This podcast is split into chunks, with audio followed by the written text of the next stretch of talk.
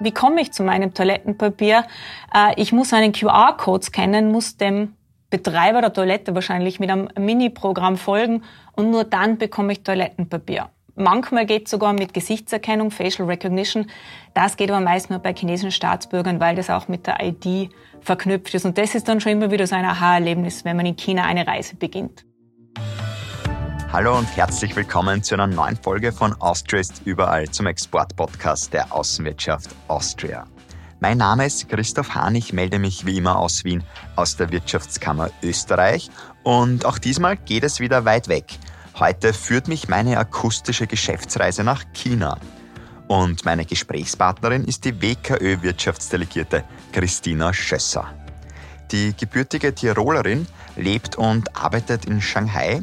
Sie ist Exportexpertin, Asienkennerin und hilft natürlich österreichischen Unternehmen in China grenzenlos erfolgreich zu sein. Hallo Christina. Hallo, grüß dich Christoph. Äh, Ni hao aus Shanghai. Christina, du wirst uns heute erzählen, wofür wir in China überall das Smartphone benötigen, was es mit dem chinesischen Tee auf sich hat und wie wichtig am Verhandlungstisch auch ein Dolmetscher sein kann. Das und noch viel mehr hören wir gleich von dir. Ich habe aber davor noch einen kurzen Blick hinter die Fahne Chinas geworfen.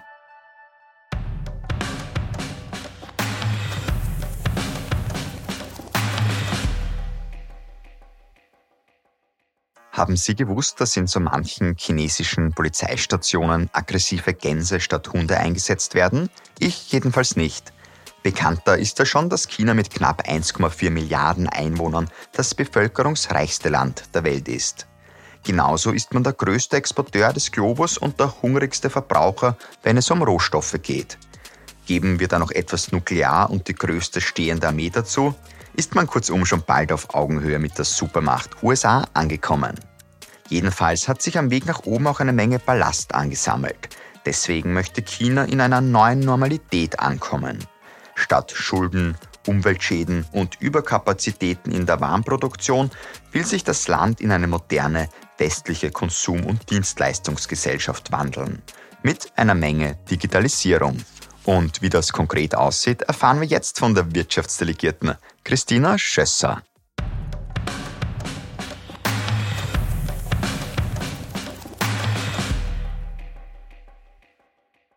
Liebe Christina, du bist jetzt meine erste akustische Geschäftsreise nach Asien. Auch privat hat es mich jetzt noch nicht dorthin verschlagen. Was habe ich denn bis jetzt alles schon verpasst?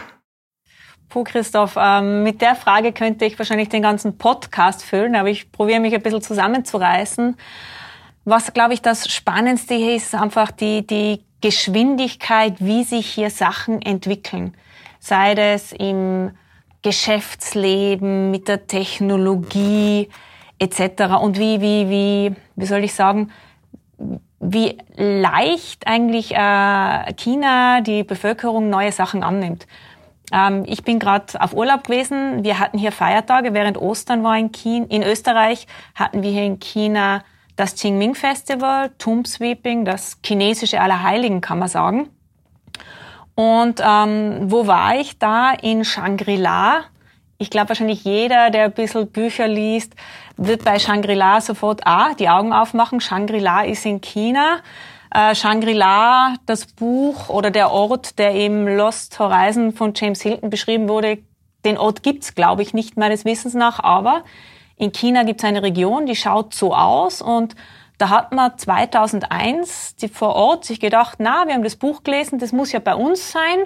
Also tun wir jetzt einfach den Ort mal umbenennen auf Shangri-La. Einerseits, weil wir hier, weil es hier so ausschaut und andererseits einfach natürlich auch, um Touristen anzulocken. Und das zeigt schon, wie, wie, wie ähm, schnell man hier ist und eigentlich manche Sachen schnell über den Haufen wirft. Und noch was Lustiges auch, äh, Reisen habe ich angesprochen.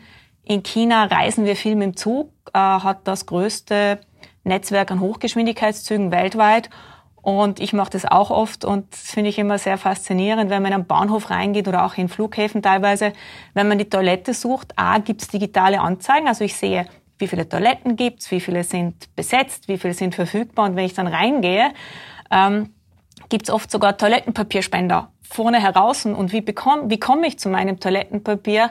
Äh, ich muss einen QR-Code scannen, muss dem Betreiber der Toilette wahrscheinlich mit einem Mini-Programm folgen und nur dann bekomme ich Toilettenpapier. Manchmal geht es sogar mit Gesichtserkennung, Facial Recognition.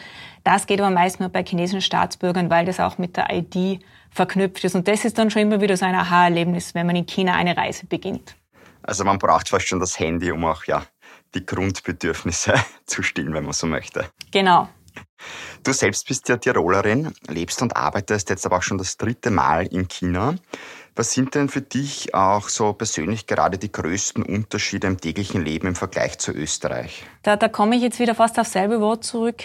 Geschwindigkeit und verbunden mit der Offenheit für Neues. Neue Produkte, neue Ideen, neue Techniken.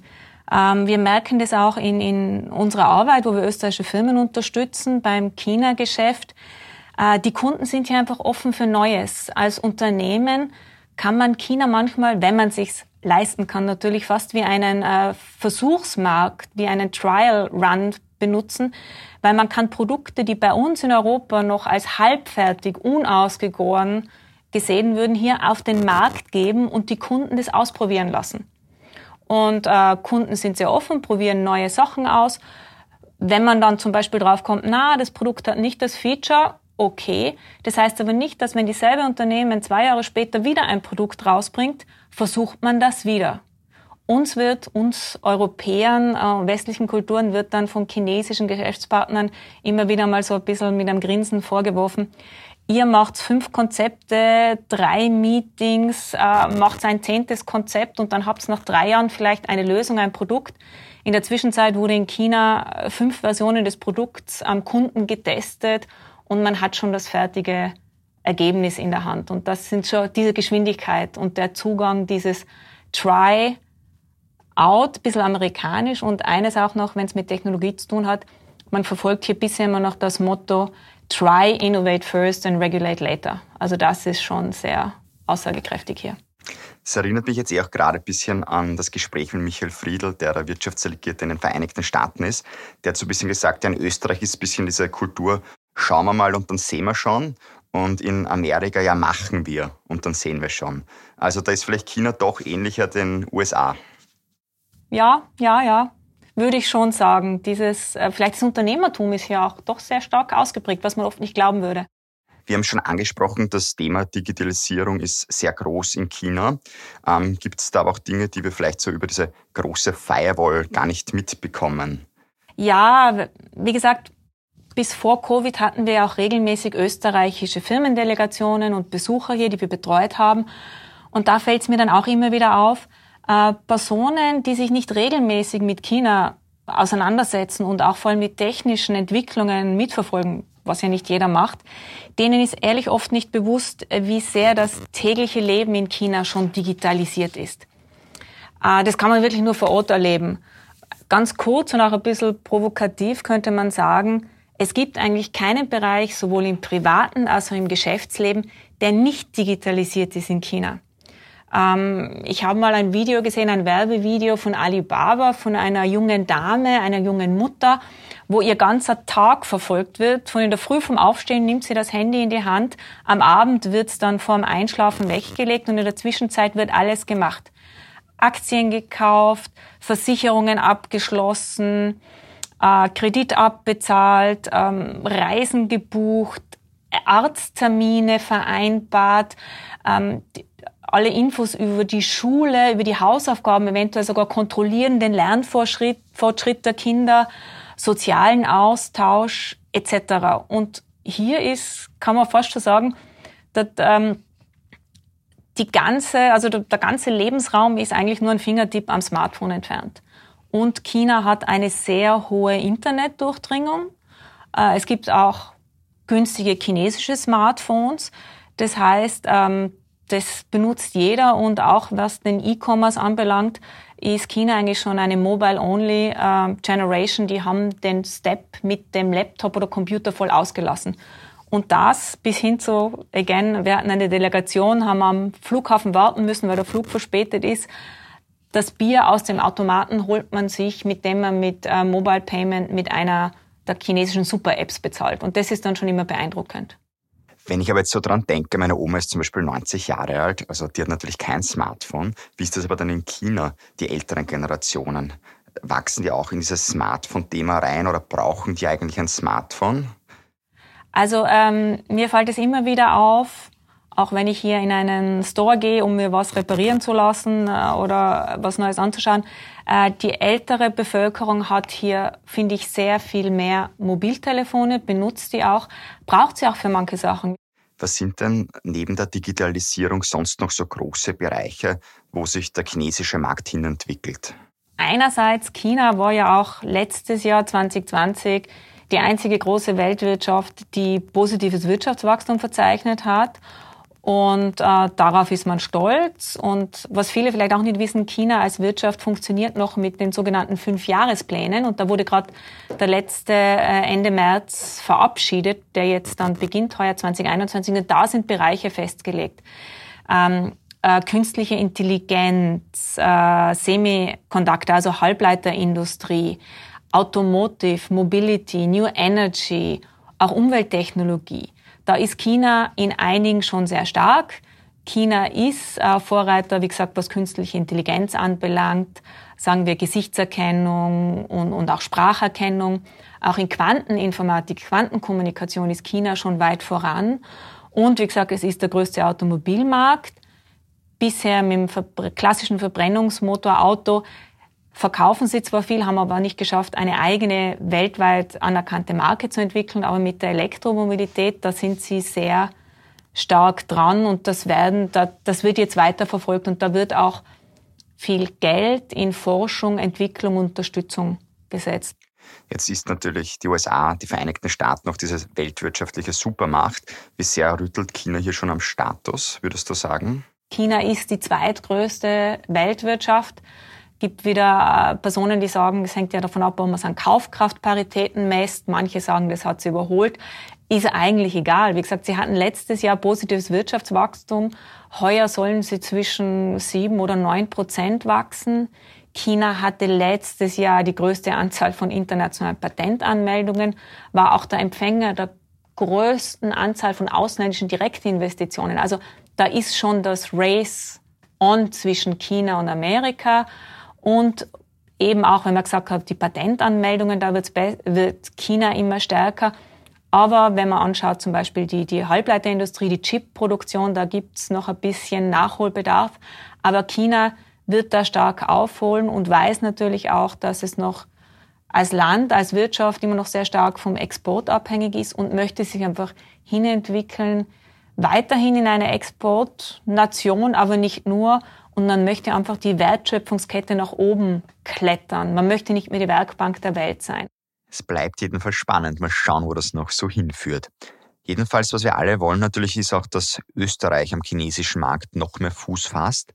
Ähm, wie ist denn da so jetzt das Marktportfolio für die rot-weiß-roten Unternehmen?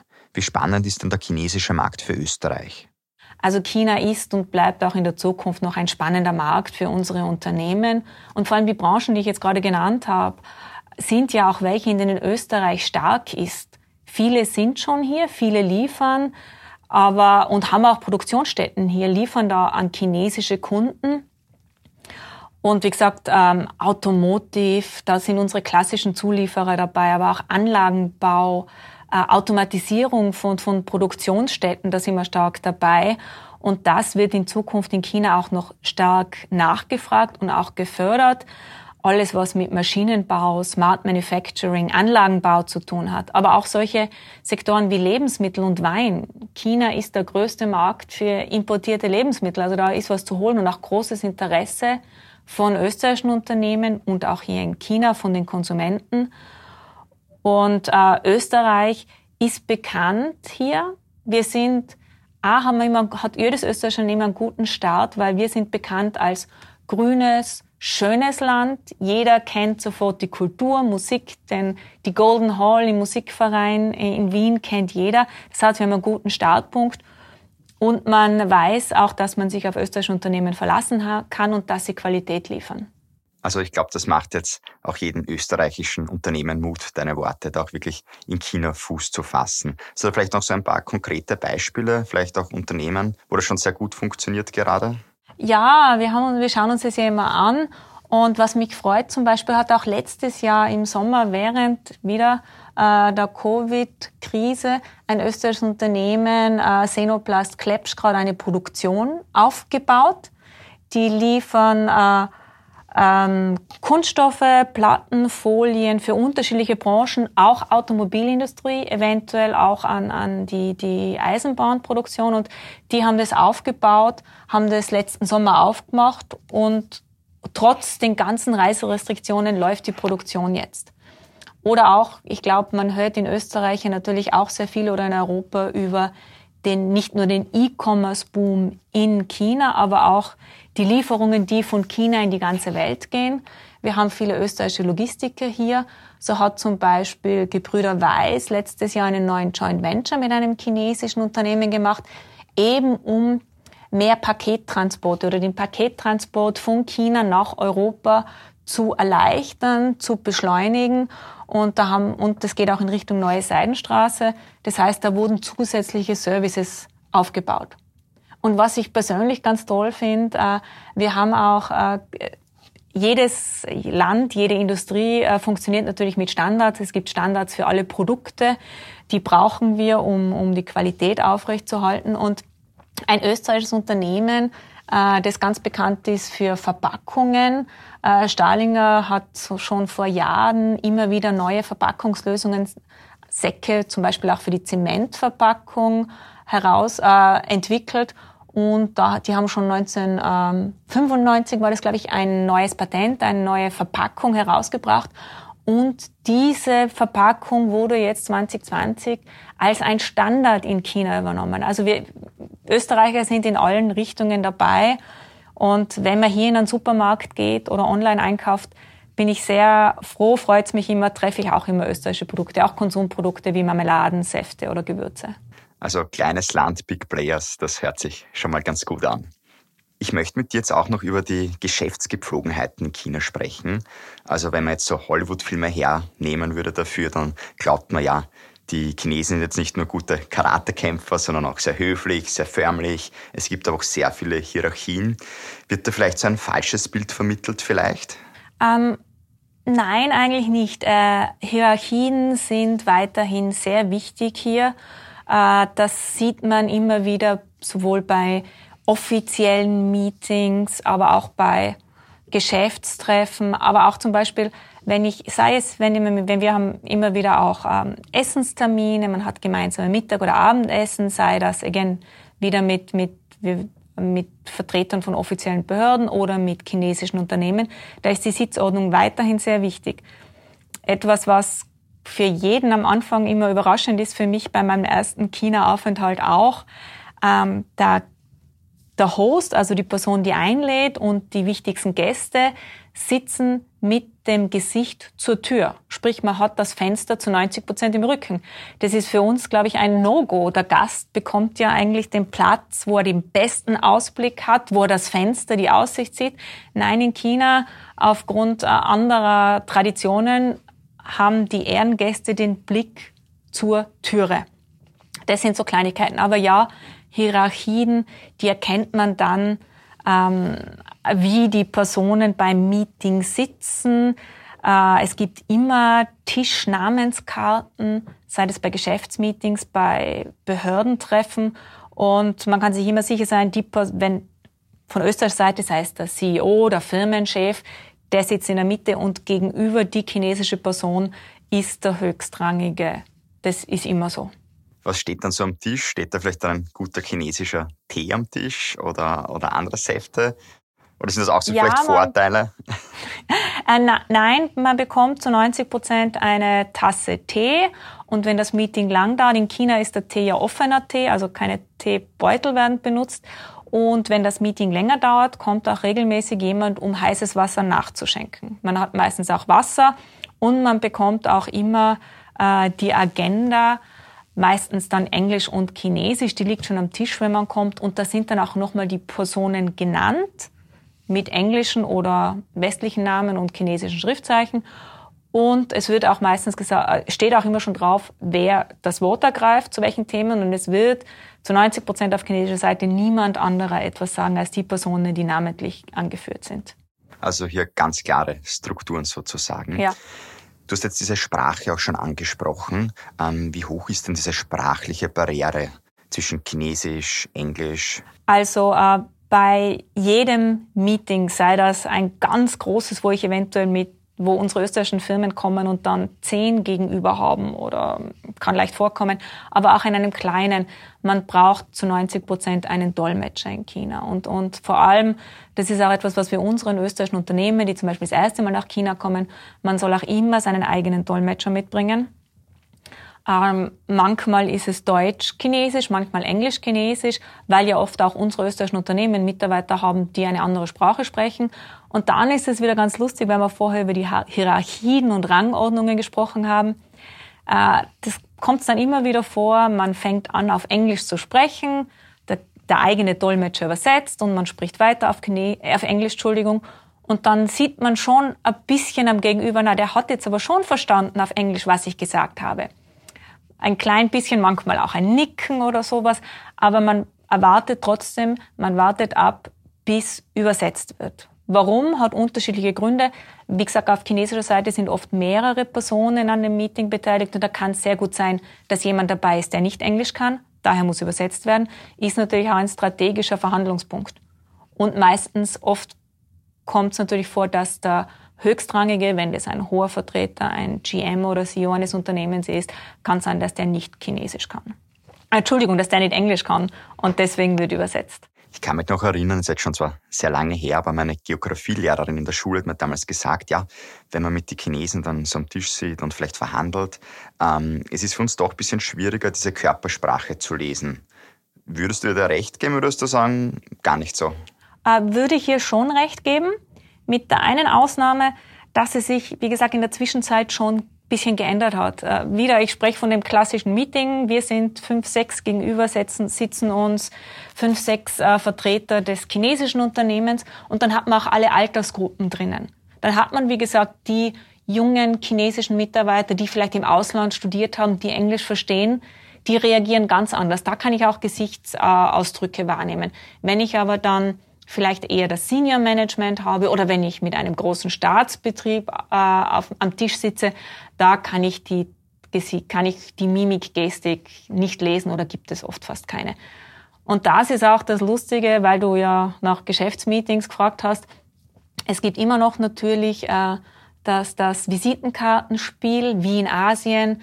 Man übergibt noch Visitenkarten, man übergibt die weiterhin mit zwei Händen, man nimmt sie mit zwei Händen, man soll dann drauf schauen, lesen, wenn man was lesen kann, das auch den Namen hervorheben, nicht in die Hosentasche stecken, nichts draufschreiben. Gut, das ist die Regel. Kann aber sehr gut passieren, man kommt zu einem auch offiziellen Meeting und will seine gut vorbereitete chinesische Visitenkarte übergeben und dann sagt das Gegenüber auf einmal, nein, ich habe keine Visitenkarten mehr, tauschen wir doch unseren Kontakt über WeChat aus. Das kann aber ein Bürgermeister sein. Und da ist man dann am Anfang schon ein bisschen überrascht. Huch, okay, da habe ich jetzt meine Hausaufgaben gemacht, aber und das eben diese, dieser Pragmatismus wieder, der in China vorherrscht. Und auf das sollte man vorbereitet sein, dass auch traditionelle ähm, äh, Kultur vorgegebene Verhaltensweisen von heute auf morgen kurzfristig über den Haufen geworfen werden. Und da muss man dann mitgehen einfach. Werden dann solche Business-Meetings auch über WeChat vereinbart oder doch klassisch Mail? Äh, wie bahnt sich das so an? Also ähm, WeChat, die eine dieser Super-Apps, die unter Anführungszeichen unter anderem auch die die Kommunikation so wie WhatsApp ermöglicht, ja, ähm, sowohl Business-Meetings, offizielle Meetings, äh, Termine, Dokumente werden über WeChat verschickt. Äh, auch in vielen Büros, auch bei uns. Man kann sich WeChat, man kann es am Computer benutzen. Das heißt, ich äh, scanne einen Code äh, und dann habe ich mein WeChat-Account am Computer, tue mich natürlich leichter und kann dort äh, mit der Tastatur am Bildschirm tippen. Ja, wird sehr viel benutzt. WeChat hat auch eine eigene ähm, äh, Meeting-Plattform, so wie Zoom oder MS Teams. Äh, die wird sehr viel, Tencent Meetings wird sehr stark benutzt. Und äh, da, wenn wir schon dabei sind, ein kleiner Tipp auch, weil ich weiß, dass viele österreichische Geschäftsreisende spätestens in China sich WeChat auf ihr Handy äh, runterladen, installieren oder schon vorher. Wie gesagt, wenn jetzt Gehen wir wieder zurück zu dem Beispiel. Ich treffe einen äh, bei einem Geschäftstermin äh, einen hochrangigen Vertreter eines Unternehmens. Er sagt, na, keine Visitenkarte, tun wir WeChat-Kontakt austauschen. Sage, ja, mache ich. Und dann ähm, ein heißer Tipp, es kann sehr gut sein, natürlich wird der Kontakt des Gegenübers auf Chinesisch sein. Das heißt, der Name ist in chinesischen Schriftzeichen äh, ersichtlich. Äh, es kann gut sein, dass das Foto kein Profilfoto ist, sondern eine Landschaft, ein Auto, ein Haus, eine Kaffeetasse. So. Und da sammle ich jetzt schon Kontakte und dann eine Woche später bekomme ich eine Nachricht von dieser Person und ich weiß vielleicht nicht mehr, wer das war. Daher sich die Zeit nehmen, man kann die Kontakte bearbeiten, man kann dann den Firmennamen dazu schreiben oder ein Datum. Und was auch chinesische Gegenüber oft machen, nach einem Meeting bekommt man eine kurze Message, da steht dann einfach, was nice meeting you, war ein interessantes Meeting und ein Name und wer man ist. Das heißt, wenn ich dann ein Jahr später von derselben Person wieder eine Nachricht bekomme, ist noch der alte Verlauf drinnen und ich kann mich daran erinnern, wer die Person war. Das hilft ungemein. Das glaube ich, das klingt auch wirklich gut. Finden solche Meetings jetzt vermehrt überhaupt auch online statt oder trifft man sich schon noch? Äh, auch in China wurde äh, letztes Jahr sehr stark auf, auf Online-Meetings umgestellt. Wie gesagt, unterschiedliche Plattformen. Äh, Meetings in China selbst vor Ort sind wieder machbar und möglich, aber nachdem die Einreise nach China derzeit sehr schwierig ist und äh, weltweit ja die, die, die, äh, die Geschäftsreisetätigkeit teilweise eingestellt oder sehr stark eingeschränkt wurde, werden weiterhin Meetings online gemacht mit zwischen Europa, Amerika, China. Aber auch hier vor Ort gibt es immer mehr Events, die immer noch ähm, digital, also online stattfinden. Man versucht es aber jetzt oft zu kombinieren. Wir machen das auch. Wir machen zum Beispiel online, offline mit, mit Unternehmen in Österreich. Das heißt, wir zum Beispiel treffen die chinesischen Geschäftspartner hier vor Ort und streamen das dann und die österreichischen Geschäftspartner, Interessenten können sich dann online einwählen. Sollte ich doch ein Meeting vor Ort haben, fahre ich dann mit dem Rad hin oder ist das auch so ein Vorteil, das nicht stimmt? Kommt drauf an, wo wir sind. Ähm, in China, äh, ich bin 2015 hier angekommen, eben das zweite Mal jetzt in Festlandchina und da waren fast keine Fahrräder mehr unterwegs. Dann kam der große Boom mit der, mit der Shared Economy, von der man ja auch in Österreich gehört hat. China hat da groß, Startups haben groß investiert in das Bike-Sharing und diese sind geblieben und seitdem gibt es äh, immer noch drei, vier, fünf Anbieter von den Shared Bike Solutions und das heißt, diese Fahrräder sieht man regelmäßig viel auf der Straße, genauso wie Electric Scooter, die sind hier gang und gäbe. Aber natürlich, ähm, wir haben auch Staus, weil auch viele Autos unterwegs sind. Also, also auch genug Anfahrtsweg mit einrechnen. Das hilft auf jeden Fall. Oh ja, ich meine, wir sind in einer äh, Millionenstadt mit äh, immer noch restriktiver Autozulassung, aber wir haben unsere, ähm, die, die, die, die, die Kernrouten sind zur Rush Hour ordentlich äh, voll. Das heißt, viel Zeit einplanen und ich sage auch immer, wir haben immer wieder Besucher, die kommen dann ein bisschen zu spät, sonst sage ich kein Problem. Also in China, in Shanghai und Peking ist da noch ein bisschen schlimmer. Gut ist es, wenn man so 10, 15 Minuten früher ankommt Manchmal passiert es mir auch, dass ich fast eine Stunde früher zum Termin ankomme, dann warte ich halt, weil zu spät möchte man nicht kommen und der Verkehr kann sehr, sehr ähm, herausfordernd sein, sagen wir so. Da haben wir ordentlich Stau ab und zu. Jetzt ist Wohnraum in chinesischen Großstädten natürlich auch eher teuer. Wie ist da auch so das Verhältnis zwischen Homeoffice und Großraumbüros? Ist da so ein Trend erkennbar? Äh, wieder letztes Jahr in China gab es vorher gar nicht so viel Homeoffice. Es gibt auch nicht wirklich ein Gesetz dafür. Äh, letztes Jahr zu Beginn im Februar, März, April äh, wurde in China sehr stark angeregt äh, Homeoffice. Man konnte einige Bürogebäude überhaupt nicht betreten oder Firmen mussten, wie jetzt bei uns in Österreich, Hygiene- und Security, äh, Sicherheitskonzepte vorlegen. Das heißt, da wurde auch sehr schnell umgesattelt auf Homeoffice. Viele haben das auch oft noch das halbe oder ganze Jahr durchgezogen, in Schichten zu arbeiten. Also es gibt es. Es gibt auch sehr viele also Shared Office Space Anbieter. WeWork ist hier sehr groß, wird auch sehr stark genutzt. Gibt natürlich auch noch die Großraumbüros. Das hängt wahrscheinlich auch ein bisschen von den Branchen und Industrien ab, aber äh, es gab hier einen Trend, wie bei uns jetzt auch, wie weltweit, und da wird sicher auch noch einiges bleiben. In einigen Ländern wird ja auch diese Work-Life-Balance immer wichtiger. Ähm, wie schaut das in China aus? Auch da, äh, es ist so ein großes Land mit so vielen unterschiedlichen Arbeitsformen, äh, Unternehmen. Ja, es gibt alles. Ähm, in, den, in den Produktionen, die jetzt ja wieder, in den Produktionsstätten, die wieder ordentlich laufen, äh, da laufen wir voll in zwei, drei Schichten. Äh, das andere Extrem ist das, von dem man auch immer hört, 996, also 996. Das ist eine Arbeitskultur, die sich vor allem so E-Commerce in der Tech-Industrie in China durchgesetzt hat. Das heißt, von 9 Uhr morgens bis 9 Uhr abends, sechs Tage die Woche. Das ist natürlich sehr herausfordernd. Das gibt es. Da gibt es auch ähm, immer wieder Bestrebungen, da ein bisschen dagegen zu arbeiten. Andererseits, ich glaube, es war jetzt schon vor eineinhalb oder zwei Jahren, war ich bei einer Veranstaltung von der Deutschen Kammer hier, wo es auch, das ist ja meine HR-Conference alle zwei Jahre, und da ging es um das Thema Millennials. Und da saßen junge Herren und Damen am Panel und da habe ich mir gedacht, da könnte ich jetzt in Wien, in London oder in New York sitzen. Diese Generation hat dieselben Wünsche, Bedürfnisse, Meaning im, also man möchte eine, die Arbeit soll eine Bedeutung haben, man möchte etwas beitragen, aber man möchte sich nicht aufgeben dafür. Also auch diese, dieselben Entwicklungen sieht man auch in China, kommen wahrscheinlich nicht so groß an, weil es einfach das Land so groß ist. Aber ja, auch hier und natürlich ähm, mit den Großstädten mit 24 Millionen, wenn dann Mitarbeiter jeden Tag in der Früh eineinhalb Stunden One-Way ähm, pendeln müssen in überfüllten U-Bahnen und Zügen, ist natürlich auch eine große Herausforderung. Werden wir schauen, wie sich das in den nächsten Jahren entwickelt. Wir haben letztes Jahr, ganz spannend, das passt gerade dazu, ein Webinar gemacht zur Future of Work mit, mit dem Chef von SAP hier in Shanghai und da haben wir solche Themen besprochen, wie das in China ausschaut. Also auch wer da reinhauen möchte, den kann man das wirklich nur empfehlen. Genau. Dein Arbeitstag geht jetzt auch schon dem Ende zu. Zum Abschluss aber jetzt noch eine Frage. Wenn man jetzt mit dir Kontakt haben möchte, wenn man mehr über den Markt in China wissen möchte, wie kann man sich am besten mit dir vernetzen? Was geht sozusagen über die chinesische Mauer?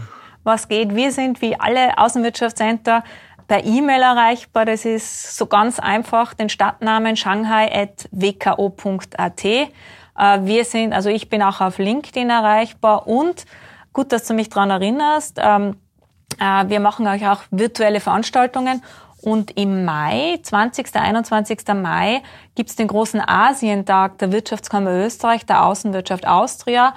Und äh, da hab, haben dann Interessenten nicht nur die Möglichkeit, sich mehr über China zu informieren, aber es ist Gesamtasien dabei, also Kollegen aus den Philippinen, Indien, Malaysien, äh, äh, Japan, Korea sind alle dabei.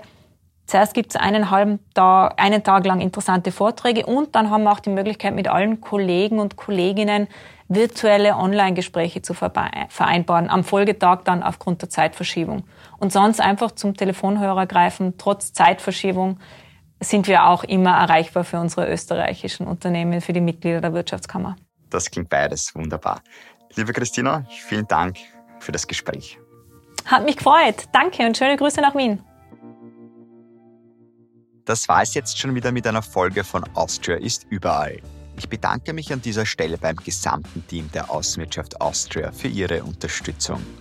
Wenn Sie, liebe Podcast-Fans, sich für weitere WKÖ-Wirtschaftsdelegierte interessieren, dann gerne auch nächstes Mal wieder in der Podcast-App Ihres Vertrauens einfach auf Play drücken. Oder noch besser, uns einfach abonnieren und über eine gute Bewertung, über die freue ich mich nicht nur, die hilft natürlich auch weiter. Und eines jetzt noch zum Schluss, wenn Sie noch mehr wissen wollen über das jeweilige Land, Sie können auch gerne jetzt schon im Anschluss mit den WKÖ-Wirtschaftsdelegierten direkt Kontakt aufnehmen oder sich bei der Außenwirtschaft Austria melden. Ich wünsche Ihnen noch alles Gute und viel Erfolg im Exportgeschäft. Mein Name ist Christoph Hahn. Bis zum nächsten Mal und nicht vergessen, Austria ist überall.